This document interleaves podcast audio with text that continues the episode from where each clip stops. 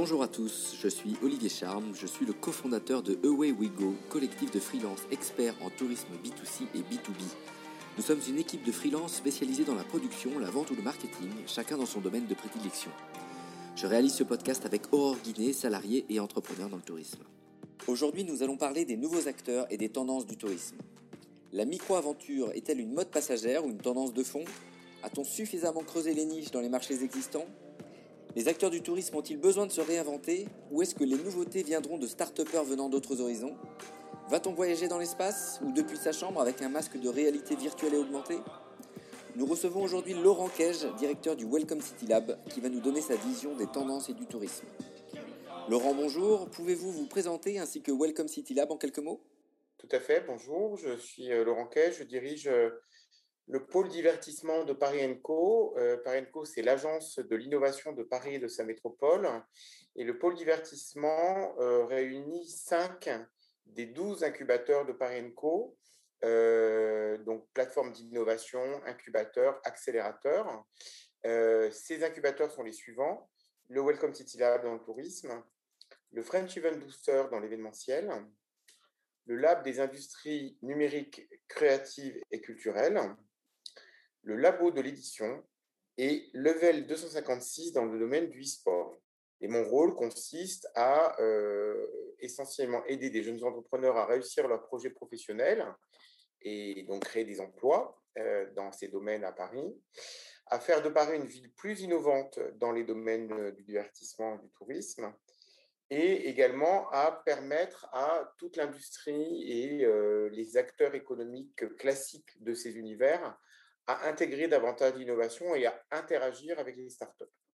Avec le tronc commun, donc d'être innovant à un moment donné euh, dans leur, oui, ADN. Le, le critère euh, numéro un, c'est d'apporter une innovation au secteur du divertissement euh, qui puisse être reconnu par un jury professionnel qu'on réunit régulièrement, qui, est représenté par l'ensemble de nos partenaires, et, euh, qui permettent donc euh, d'identifier quelque chose de complètement nouveau qui peut être disruptif, pas que dans le domaine technologique, parce qu'on ne pense en général qu'à ça, mais l'innovation, c'est aussi une innovation de service, d'usage, de process, hein, ou de RH, par exemple. Et donc, voilà, notre travail consiste à euh, identifier cette innovation et si elle est reconnue, à proposer une incubation ou une accélération. Alors, j'imagine qu'il y a des promotions euh, chaque année qui, changent, que vous continuez à suivre, mais il y a des promotions chaque année. Est-ce que vous pouvez nous toucher deux mots sur deux, trois exemples sur la promotion de 2021 alors, je vais peut-être me focaliser sur le Welcome City Lab, sur le tourisme. Donc, chaque année, on reçoit euh, à peu près 200 candidatures de start-up par an ce qui fait de nous un excellent baromètre international de l'innovation, puisque ces candidatures viennent euh, du monde entier, de tous les pays. Alors, euh, quelques exemples de cette année 2021. Euh, on accueille actuellement une start-up qui s'appelle BAC, qui est une solution smartphone qui permet aux voyageurs ou expatriés de trouver les bons professionnels de santé localement lorsqu'ils vont à l'étranger, qui puissent parler leur langue euh, et qui puissent être vérifiés auprès de d'autres acteurs, donc qui sont euh, en quelque sorte certifiés. C'est géolocalisé, il y a les horaires d'ouverture, euh, il y a les retours des précédents patients, il y a toutes les infos sur les spécialités médicales, il y a les moyens de paiement, enfin voilà, c'est extrêmement précis une sorte de Doctolib pour le touriste à l'étranger. Voilà, exactement. Autre exemple que je citerai cette année, Nocto, qui est une plateforme euh, euh, smartphone qui, qui, va permettre, elle va bientôt être lancée celle-là, de trouver très facilement les, les, soirées festives et de toute l'offre de vie nocturne à Paris pour un visiteur qui vient et qui veut euh, évidemment trouver des soirées qui correspondent exactement euh, au type de musique, d'ambiance qu'il recherche, mais également qui soient géolocalisées autour de l'hôtel ou de l'appartement qu'il loue, et qui a déjà fait ses preuves euh, à l'étranger, en Europe, notamment à Rotterdam, D'accord. Et alors, parmi, parmi toutes ces startups incubées ou accélérées, est-ce que vous sentez arriver, parmi même peut-être les, candidatures, pas forcément incubées ou, accélérées, des tendances qui émergent sur, le, sur le, les innovations, justement Oui, alors les tendances, on en repère chaque année grâce à cette masse de candidatures qu'on reçoit chaque année. Et donc, euh, depuis longtemps, en fait, on s'est dit, dès la création du Welcome City Lab en 2014, on s'est dit, euh, finalement, on peut être beaucoup plus euh, qu'un incubateur de start-up au sens premier du terme, mais aussi d'être un baromètre, voire un, petit think tank en matière d'innovation touristique et de, de conseiller, d'orienter, de donner comme information aux professionnels classiques du tourisme les grandes tendances que nous identifions euh, dans le marché du tourisme grâce à l'orientation, grâce à la typologie des projets des entrepreneurs. Parce que souvent, on se rend compte que la même idée est dans l'air et elle naît parfois à quelques mois d'intervalle sur deux, trois, quatre continents. Et donc, ça nous permet euh, d'avoir une vision transversale et internationale euh, des tendances de l'innovation. Donc, chaque année, nous publions un cahier tendance de l'innovation touristique euh, qui est disponible et téléchargeable gratuitement en ligne sur notre site internet en français et en anglais, qui est également en version papier. Les gens aiment, bien l'avoir en papier parce que c'est un beau document qu'en général les gens conservent. On en est à notre cinquième édition et nous le sortons chaque année au mois d'octobre euh, à l'occasion du salon IFTM Topresa. Donc on sortira bien la sixième édition au prochain salon IFTM Topresa en octobre. Celui qui est en cours, hein, qui est donc le numéro 5, euh, présente cinq tendances d'innovation euh, qu'on a repérées donc à travers l'ensemble de ces candidatures de start-up. La première, c'est prendre soin et rassurer, évidemment lié à toute la crise sanitaire. Donc, c'est toutes les innovations dans cet univers du prendre soin, pas seulement que pour les clients, mais également pour les personnels des sites touristiques, et en quoi les startups peuvent accompagner les professionnels dans ces tendances majeures. Euh, la deuxième tendance, ça concerne ce qu'on appelle la digitalisation, qui est un néologisme et une contraction de physique et digital. Ça, ça concerne beaucoup les événements professionnels ou les événements culturels, qui aujourd'hui, évidemment, euh, période Covid oblige, euh, ont complètement dû revoir leur modèle économique et systématiquement, et tout le monde pense que c'est une tendance lourde à venir, développer des, des possibilités de suivre euh, des événements de façon digitale avec tout un tas de fonctionnalités technologiques qui n'existaient pas auparavant et qui rendent l'expérience digitale un peu plus agréable et attractive que ce qui se faisait avant la crise sanitaire. Troisième tendance, ça concerne le low-tech, toutes les technologies de basse consommation énergétique. On est dans un monde évidemment avec des énergies finies, limitées, et donc il faut limiter sa consommation en tant que professionnel, par exemple quand on est un hôtel, euh, et il y a des startups, évidemment, qui proposent des solutions technologiques permettant d'utiliser des technologies basse consommation, par exemple pour monitorer les flux d'énergie ou ses consommations d'énergie grâce à des capteurs. Voilà, vous lirez dans le, dans le cahier plein d'exemples concrets de startups qui proposent ce type de problématique. Quatrième tendance, ça concerne la gamification et l'immersion virtuelle. Euh, et notamment à travers un phénomène qui est l'explosion aujourd'hui du phénomène du e-sport, qui sont les compétitions de jeux vidéo et de gaming à l'échelle internationale, euh, qui se développent beaucoup dans, un, euh, dans une génération d'adolescents ou de jeunes adultes, et qui va avoir des conséquences considérables sur la façon dont cette génération va appréhender les destinations touristiques, qu'il va peut-être d'abord connaître uniquement à travers le prisme d'un écran ou d'un jeu virtuel, et donc là, on voulait souligner évidemment les opportunités business pour les destinations touristiques ou les professionnels euh, à s'intéresser à ce secteur, à développer des partenariats grâce à des exemples, là aussi, de startups euh, qui peuvent leur apporter des solutions. Et enfin, cinquième tendance, cela concerne les villes. On a beaucoup parlé des campagnes euh, en cette période de crise sanitaire et des problématiques de concentration de, de flux. Or, nous, on tient à rappeler que l'environnement urbain est un environnement fondamental pour l'émergence et le succès des startups, car tout simplement, il présente une densité d'équipements, de services, de publics, de consommateurs, qui peuvent être d'ailleurs des, habitants ou des visiteurs de passage, et qui permettent à, ces jeunes entrepreneurs de trouver une rentabilité beaucoup plus rapidement parce que vous savez, une startup, c'est toujours une course contre la montre. Et donc, l'univers urbain est bien adapté à la problématique de la création d'entreprises. Et on dit pourquoi, donc il y a tout un tas d'arguments. les villes, ce n'est pas comme les centres-villes, ce sont aussi les friches urbaines qui, évidemment, disposent de davantage d'espace ou d'opportunités moins chères pour pouvoir lancer un, jeune produit ou un jeune service. Et donc, on donne des exemples. Et puis, depuis deux ans, on a trouvé une idée qu'on trouve sympa, c'est de donner la voix à des gens qui parlent de contre-tendances. Parce que vous savez comme moi, les tendances, il faut toujours nuancer, et puis on n'est jamais vraiment sûr à 100% si elles vont se maintenir ou pas. On est quand même dans un monde de prévision qui est complexe. Et donc maintenant, on laisse la porte à des gens qui écrivent aussi en nuançant, voire en contredisant la tendance, et qui apportent souvent voilà, un éclairage qui peut être utile pour appréhender les choses de façon complémentaire. Oui, ah, je vois bien. Alors, c'est intéressant, je vais, revenir sur la partie urbaine. On va entendre un premier témoignage de Maxime Beignet qui travaille pour My Local Fixer. En fait, euh, lui, il est parti d'une tendance probablement euh, euh, déjà ancienne par rapport à ce que vous pouvez faire, entre guillemets, à savoir le leisure, donc la contraction de business leisure, le travail et loisir. Et lui, il a inversé la tendance qui était de rajouter une touche de loisir à un business trip. Par exemple, je vais à New York pour un séminaire, je vais en profiter pour visiter la ville. Et lui, il l'inverse, à savoir, je prends des vacances euh, au Vietnam, par exemple, et je travaille dans le textile, je vais en profiter pour rencontrer des acteurs. Et alors, généralement, c'est dans des grandes villes ou des grands centres urbains. On, l'écoute euh, et, vous allez réagir dessus.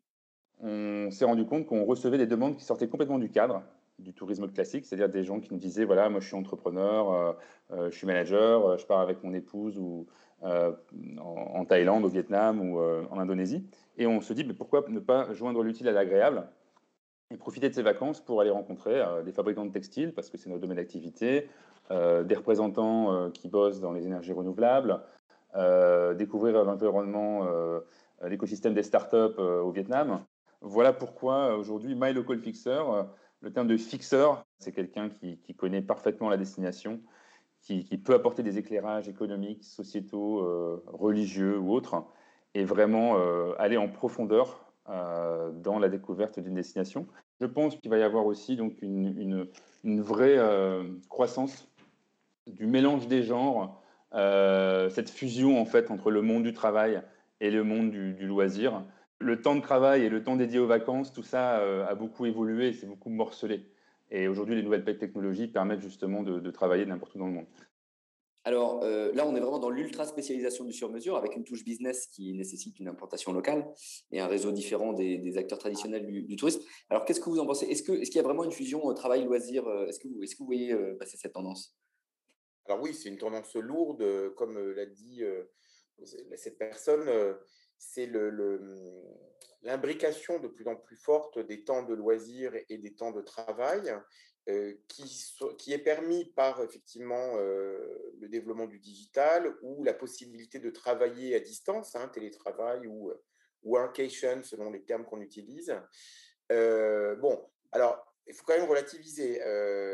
moi, je n'ai pas 20 ans, donc je peux vous dire qu'il y a 30 ans, on faisait déjà ça. Et moi, ça m'est déjà arrivé de faire une visite professionnelle à l'occasion d'un séjour. Bon, mais là, ce qui est intéressant, évidemment, dans la proposition de valeur de cette startup, c'est de faciliter la tâche de celui qui va rechercher euh, un lieu professionnel pendant ses vacances. Et euh, c'est un spécialiste du pays, euh, voilà. Et donc de, le faire, j'imagine, en ligne et de façon très rapide à travers des prises de rendez-vous. donc oui, c'est une très bonne idée et ça correspond, je pense, à quelque chose qui existe depuis longtemps et qui de toute façon, sera amené à se développer davantage avec ce nomadisme euh, de, certains types de travailleurs et euh, cette imbrication euh, des temps de loisirs et des temps de travail.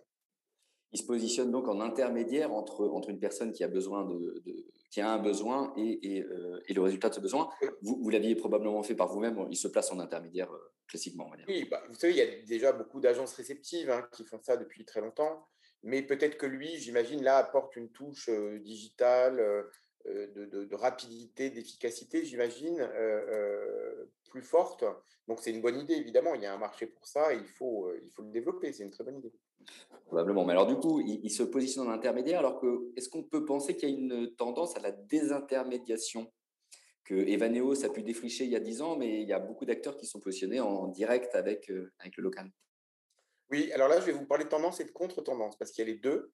Euh, la désintermédiation, c'est une tendance lourde depuis 20 ans, depuis l'apparition du digital, donc la connexion directe entre le consommateur et le producteur euh, de départ, euh, mais avec beaucoup de travers et de, problèmes induits, c'est-à-dire un temps passé considérable à trouver les bons acteurs, parfois un manque de fiabilité à trouver un producteur fiable ou pas fiable, les problèmes de faillite euh, et des problèmes financiers qu'on a vus notamment avec euh, les problèmes aigus que, les visiteurs et les voyageurs ont, ont, expérimenté au tout début de la crise Covid avec le premier confinement où bah là vous n'êtes pas remboursé si vous êtes fait vous êtes adressé directement à un producteur local directement.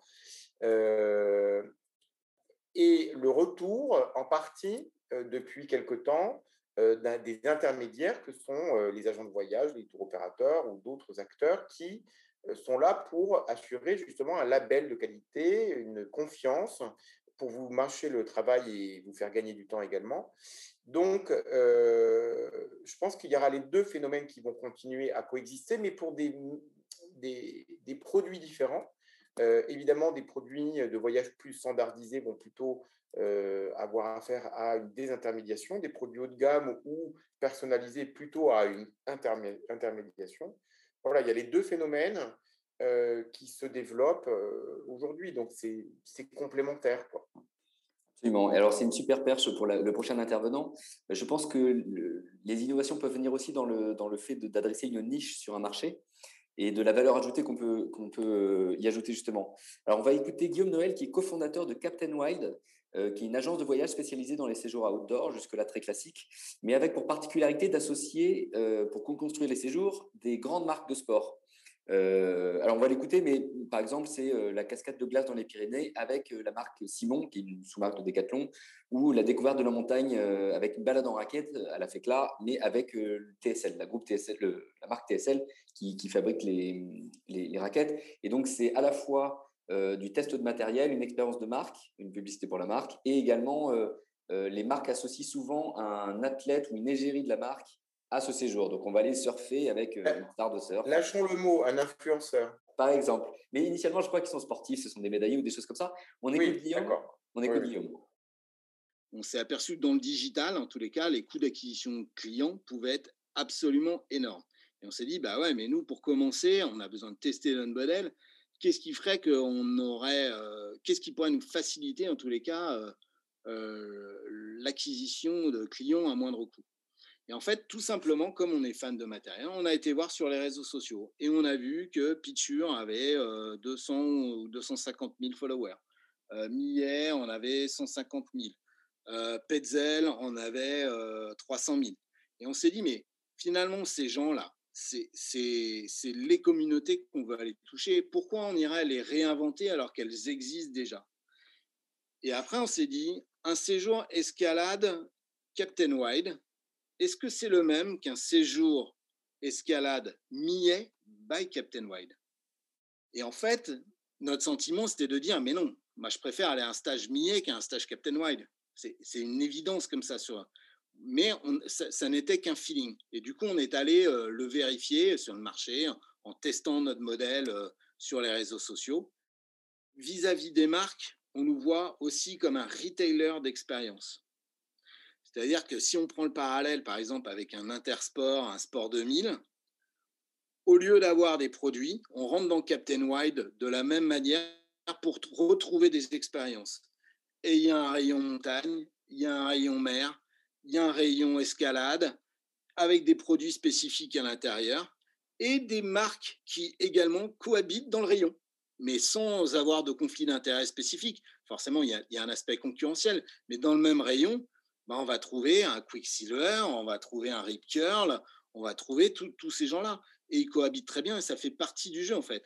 Et en gros, nous, notre positionnement, c'est de dire, bah, vous avez vos retailers de produits, Intersport et tous ces gens-là, et eh ben, nous, on va être votre retailer d'expérience. Et ça va fonctionner exactement de la même manière, mais exclusivement digital. Donc, euh, ce que, nous dit Guillaume, c'est que donc lui, il fait des associations avec des marques euh, pour une expérience augmentée euh, pour, lui, pour les utilisateurs. Par contre, euh, ce sont, lui et son associé ne viennent pas du tout du tourisme. Ils, étaient dans l'électroménager, m'ont-ils confié. Ils en avaient marre de vendre des bouilloires, ils ont décidé de partir autre chose. Et étant fan d'outdoor, ils se sont mis là-dedans. Alors, est-ce que c'est quelque chose que vous pouvez remarquer, vous, dans votre plateforme d'innovation ou incubateur, des gens qui ne viennent pas du tourisme et qui, du coup, ont un regard complètement neuf? Alors, je vais vous dire, c'est la majorité. La très grande majorité des gens qui créent des startups dans l'univers du tourisme ne viennent pas eux-mêmes du monde du tourisme. Ils viennent euh, soit euh, du secteur des services, euh, où ils ont eu des expériences, un peu comme, comme eux, soit ce sont des gens qui sortent de l'école, qui ont fait une école d'ingénieur, donc il y a une dimension tech et digitale plus forte, soit ce sont des autodidactes, et ils parce qu'ils ont vu un besoin non satisfait pendant leurs vacances ou pendant un processus de consommation touristique et ils se sont rendus compte avec stupeur qu'il n'y avait pas la réponse en face. Et beaucoup d'entre eux ont une forte expérience internationale. Donc, ils ont voyagé, ils peuvent avoir une vision un peu globale du marché et, ils se disent, mais on a vu, par exemple, une réponse à ce problème ailleurs et en France, ça n'existe pas. Donc, ça, paraît incroyable et donc on se lance. Et donc, ça, c'est un élément qui nous confirme que l'innovation, c'est un processus euh, de rencontre avec l'altérité, c'est-à-dire avec des gens qui ne sont pas comme vous, avec un secteur qui n'est pas le vôtre ou un univers qui n'est pas le vôtre. Et donc, c'est comme ça souvent d'ailleurs que les inventions euh, se sont faites par, euh, par des essais fortuits. Donc, ça, c'est plutôt rassurant. Enfin, c'est plutôt, ça concerne vraiment, ça confirme que l'innovation est, un processus qui, qui fait comme ça, d'où l'importance d'être toujours entouré de gens euh, qui vous ressemblent pas complètement hein, euh, pour continuer à être toujours euh, innovant, voire d'autres cultures, d'où l'importance des échanges interculturels. Mais quand même, je dois dire que moi, quand j'ai créé Welcome City Lab en 2014, je pensais qu'il y aurait quand même au moins une bonne, grosse minorité de, de, gens venant du tourisme. Donc j'ai été très déçu de voir que bah, euh, dans les créateurs de start-up, il y a très peu de gens qui ont fait BTS tourisme, euh, DUT tourisme, euh, master en tourisme, des, écoles ou des universités. vraiment peu. C'est moins d'un quart. et ça en dit long sur le décalage considérable entre l'enseignement supérieur du tourisme en France et l'entrepreneuriat dans le monde du tourisme. Ce monde du tourisme qui est quand même un monde euh, initialement qui n'est pas super ouvert à l'innovation, il faut quand même le reconnaître, euh, qui euh, jusqu'à l'époque bah, du Covid hein, a fonctionné quand même en mode croissance quasi ininterrompue malgré les difficultés qu'il a pu traverser. Globalement, l'économie mondiale du tourisme croît de façon continue depuis les années 1990 et donc n'était pas forcément hyper ouverte à l'innovation. Bon, les choses quand même s'améliorent, je voudrais être positif. Et aujourd'hui, avec la multiplication des structures d'accompagnement, d'entrepreneurs, des labels tels que French Tech, des intervenants comme BPI France ou des incubateurs accélérateurs comme le nôtre, les choses évoluent positivement. Mais tout ça est très lent quand même. Oui, je comprends. Mais du coup, quelqu'un qui ne vient pas du tourisme, qui passe par le CNAM ou par un incubateur, peut pallier à des spécificités techniques qu'il n'a pas parce qu'il ne vient pas de cette industrie. Mais par contre, il a sa vision, il est entrepreneur et, euh, vous l'accompagnez euh, pour arriver à dessin. Oui, oui, souvent, nous, on vient nous voir en nous disant voilà, on a, on a vu un besoin non satisfait. On est halluciné que les professionnels du tourisme ne soient pas capables de répondre à ce besoin de services, d'usage, euh, avec toute la diversité qu'on peut imaginer. Et euh, qu'est-ce que vous en pensez? Et souvent, moi, je dois vous dire, euh, souvent, l'analyse est bonne. Alors après, ça ne veut pas dire que ça va marcher euh, automatiquement. Après, il, faut une capacité d'exécution, il faut bien s'entourer. Enfin, il y a tout un tas de clés à réunir. et on est là pour ça, d'ailleurs, pour mettre toutes les chances du côté des entrepreneurs. Mais c'est rare quand même qu'on voit quelqu'un qui a une analyse complètement à côté de la plaque. Alors après, il y a des phénomènes de mode qui se créent. Et bon, ça arrive quand même qu'il y ait des gens qui nous disent toujours aujourd'hui, j'ai une super idée, je suis le premier au monde à avoir l'idée de rapprocher les touristes et les habitants d'une destination. Alors ça, je peux vous dire, on nous l'a dit mille fois. Donc là, on dit, écoute, écoute va sur Google, tu tapes ton idée et tu verras qu'elle existe à des milliers d'exemplaires. Donc il y, a des, il y a des phénomènes de mode où les gens en général, ce que le problème, les deux gros problèmes, hein, c'est l'absence d'analyse concurrentielle. Les gens pensent qu'ils sont les seuls, ils vont pas trop voir et en fait, ils ne se rendent pas compte qu'il y a un bulldozer qui existe de l'autre côté euh, de la frontière, je sais pas moi, en Allemagne ou en Espagne. Donc, et puis, le fait que les gens soient mal entourés ou seuls. Ça, c'est un problème majeur dont on ne parle pas souvent dans l'univers des startups, puisqu'on est omnibulé par la tech Or, la problématique de l'innovation, c'est plutôt un problème de RH qu'un problème de tech.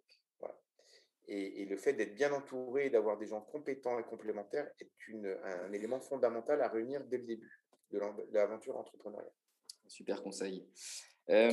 Pour continuer dans les tendances que moi je note, mais, vous allez nous donner votre regard expert, et c'est le Covid qui l'a un peu mis en lumière, c'est l'intérêt de l'aventure locale, avec le terme qu'on emploie un peu partout maintenant, c'est la micro-aventure.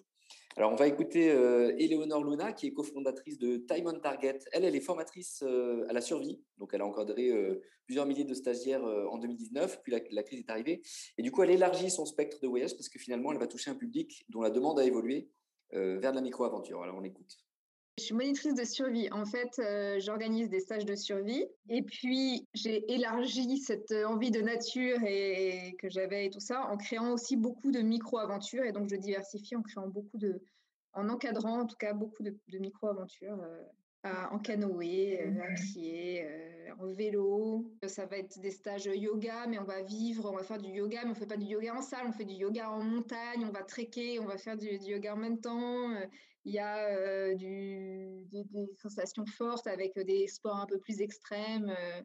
Il y, a, il y, a, vraiment plein de choses, quoi. Ou juste du dépaysement et de la déconnexion. Quand les séjours sont présentés, c'est de l'émotionnel, c'est de, de l'expérience, quoi. Alors là, ce que nous dit Éléonore, c'est qu'en fait, elle euh, réinvente en fait des choses qui existent déjà. C'est-à-dire qu'on prend du trek et on prend du yoga, on l'assemble et finalement, c'est pas du c'est pas du yoga en salle, mais c'est du yoga en extérieur. Et elle emploie un mot qui est important, c'est l'émotionnel. Et elle rajoute également le local. C'est-à-dire qu'en fait, euh, la crise nous a permis de nous rendre compte qu'à 200 km d'ici, de chacun euh, d'entre nous en France, on a des expériences à vivre complètement dépaysantes. Est-ce que vous voyez également cette, cette émergence de la micro-aventure? Alors, très fortement, et je peux vous dire que parmi euh, toutes les tendances qu'on voit, c'est pratiquement celle qui m'enthousiasme le plus. Pourquoi? Parce que moi, dans mon parcours professionnel, j'ai pratiquement toujours travaillé pour du tourisme réceptif, euh, pour euh, l'Île-de-France, pour Paris, etc. Et euh, toujours aujourd'hui, je fais partie d'un groupement qui s'appelle le Contrat Destination Paris-Ville Augmentée, avec les trois départements de Petite Couronne de Paris, Seine-Saint-Denis, Val-de-Marne, Hauts-de-Seine, et l'Office de tourisme de Paris et la RATP. Et on, est un collectif et on promeut le, dépaysement euh, euh, à l'échelle du Grand Paris à travers un site web euh, que j'invite vos auditeurs à, regarder qui s'appelle exploreparis.com avec aussi des visites et des balades insolites. Et donc, j'ai toujours essayé de promouvoir cette idée que pour être dépaysé et pour ressentir une émotion, découvrir des choses qui soient étonnantes, encore une fois, pour sortir des grands classiques, vous savez, les musées, patrimoine, monuments, dont on nous parle à longueur de, de, de, campagne publicitaire, notamment dans l'institutionnel, eh bien, il y avait des expériences, notamment dans ce que j'appellerais le tourisme apprenant ou le tourisme créatif, pour faire un atelier de quelque chose, où on fait quelque chose de ses mains, ou on fait un cours de yoga comme cet exemple. Voilà. Donc, et, on le fait pas très loin de chez soi, dans un environnement complètement dans des paysans et avec des gens qu'on n'aurait jamais rencontrés autrement. Donc ça, effectivement, c'est une, c'est pas nouveau, mais ce qui est intéressant dans ce que cette personne dit et dans cette euh, ce nouveau segment qu'on appelle la micro-aventure, c'est qu'il y a quand même une nouvelle génération qui s'est emparée de ce sujet-là. C'est-à-dire que, voilà, après, bon, il y, a des, institutionnels plutôt comme nous qui, en faisant la promotion. Mais ce que je trouve génial, évidemment, c'est quand quelqu'un de, de, 25 ans euh, apporte son regard, sa fraîcheur, sa tonalité, sa liberté de ton à cet univers. Et puis quand il se spécialise aussi dans des univers qu'il connaît bien, ça apporte un peps et, une authenticité qui fait mouche. Donc, je, confirme que c'est une, une tendance qui est amplifiée, évidemment, qui a été amplifiée par la crise du Covid, par la nécessité, enfin, d'abord par une contrainte, l'incapacité de voyager loin, par aussi une prise de conscience écologique sur les pratiques de déplacement. Donc tout ça cumulé, plus encore une fois la dynamique de cette nouvelle génération sur la micro-aventure, donne des résultats extrêmement positifs. il y a notamment une, une start-up, moi, que j'adore, qui s'appelle les CoFlock, et qui fait la promotion d'un truc qui s'appelle Van Life, donc ma vie en van. ils ont un succès fou.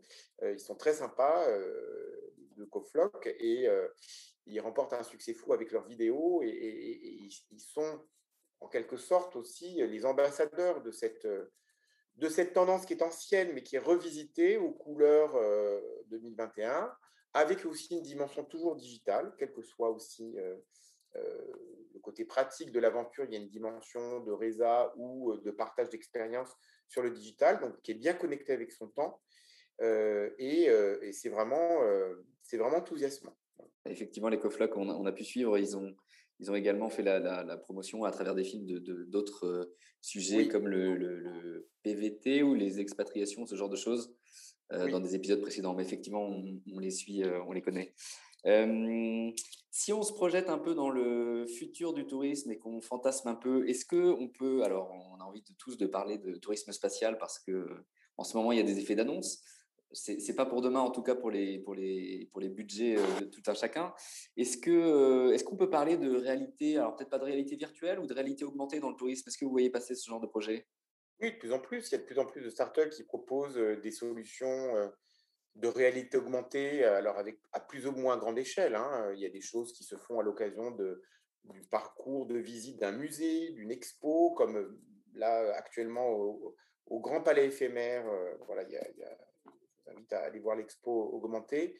et puis, il y a des choses qui vont plus loin en termes de, réalité virtuelle, de création d'un univers complètement virtuel avec euh, euh, où vous, vous projetez vous-même dans un avatar et euh, avec une dimension parfois ludique, gamifiée.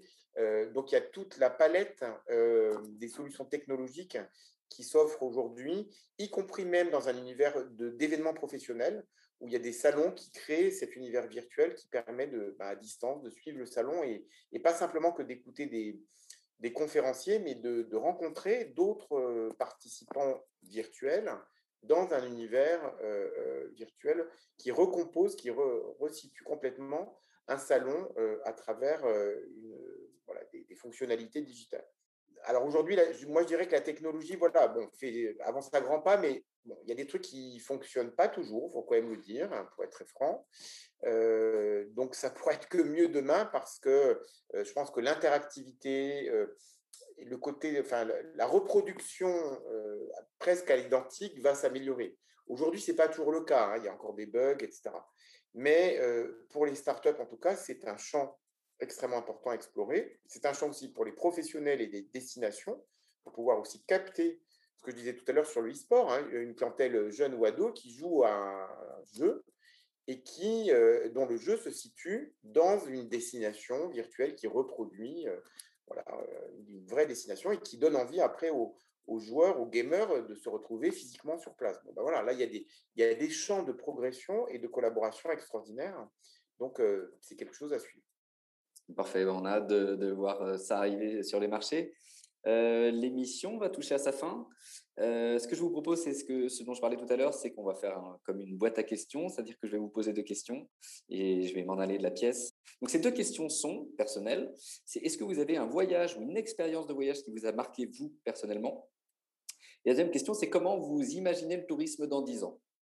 Euh, Laurent, un grand merci pour vos éclairages et votre témoignage. J'espère que ça aura apporté de l'eau au moulin à ceux qui nous écoutent. Et c'est plein d'espoir pour le tourisme de demain et les, acteurs qui viennent euh, enrichir euh, cette, belle thématique qu'est le tourisme. Alors, mon, expérience de voyage la plus extraordinaire, ça a été Burning Man. il y a trois ans, donc un, festival et une expérience de vie en fait, au, fin fond d'un désert dans le Nevada aux États-Unis, qui réunit une communauté de, de rêveurs et de faiseurs en même temps, de gens qui essaient de, construire un, un, autre monde, qui sont tous acteurs du festival, c'est-à-dire qu'ils ne sont pas spectateurs, ils doivent participer, travailler.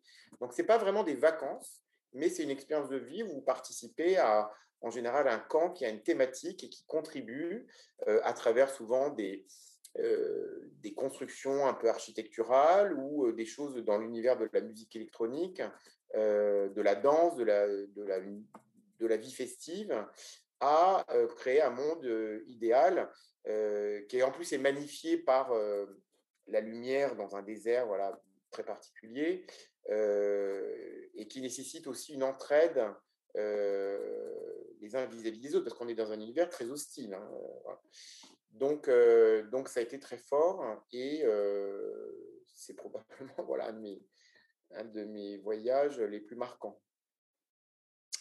Voilà, et comment je vois le tourisme demain? Bah, je le vois évidemment plus en phase avec euh, les, attentes de développement durable et co-responsable avec cette, cette contrainte en fait de d'énergie limitée et cette, cette nécessité de réduire notre impact et, sur l'environnement, sur la pollution, donc des choses plus en phase, ce qui veut ne pas dire forcément un tourisme qui va se limiter uniquement à un tourisme,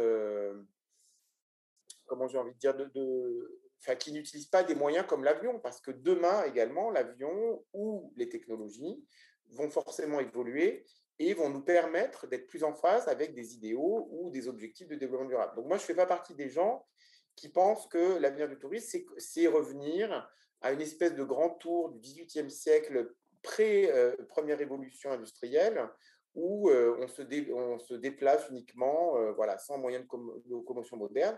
Je pense qu'il faut investir dans la technologie parce que la technologie elle-même va trouver sa propre solution. Voilà. Et va nous permettre de trouver des moyens de déplacement modernes, efficaces et rapides, tout en étant beaucoup moins polluants. Voilà. Moi, je crois beaucoup sur le fait que la tech, bon, je pense aussi pour ma paroisse, hein, va être une réponse aux attentes du développement durable. Voilà. Je crois également, dans le tourisme de demain, un tourisme d'expérience et de connexion. Euh, un tourisme de rencontre qui est en fait l'anti-Covid. Euh, euh, c'est-à-dire à une nécessaire rencontre humaine, physique, qui va nous permettre aussi de nous échapper des écrans dont nous sommes quasiment esclaves au quotidien, hein, puisque je pense qu'on est tous en phase de saturation absolue des réunions Zoom, Teams et autres. Donc, un, tourisme euh, de connexion euh, avec euh, d'autres cultures dans un univers ludique et festif. Ça, je, pense qu'on n'insistera jamais assez. Pas un univers académique, très figé, très institutionnel que souvent en France on a tendance à, promouvoir, mais un tourisme fun qui permet aux gens de s'évader à travers le jeu, la créativité, le fait d'apprendre soi-même, Hein, à travers des cours ou des, ateliers, euh, des stages créatifs, dans un univers euh, vraiment euh, festif. Voilà, j'y crois énormément et c'est la raison d'ailleurs pour laquelle moi je me suis toujours investi pour défendre la vie nocturne et son apport à la société, au rapport entre les individus. je peux vous dire qu'il y a encore beaucoup de chemin à faire parce que quand on voit en général la façon dont les, campagnes de communication touristique institutionnelle se font, bah, en fait, ça se limite souvent à gastronomie, patrimoine, des choses qu'on connaît déjà. Quoi. Et donc, on oublie souvent, très souvent et trop souvent, que cette dimension ludique et festive sont au cœur des attentes des visiteurs. J'espère que cet épisode vous a plu et qu'il aura fait avancer la réflexion à la lumière des explications de notre invité et des intervenants que je remercie ici d'avoir participé au podcast. Si vous souhaitez réagir ou si vous souhaitez retrouver les liens dont nous avons parlé aujourd'hui, retrouvez-nous sur awaywego.fr sur la page podcast.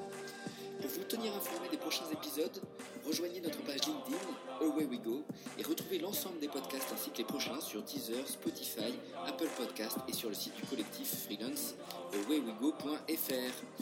Merci à tous de nous avoir écoutés et à très bientôt.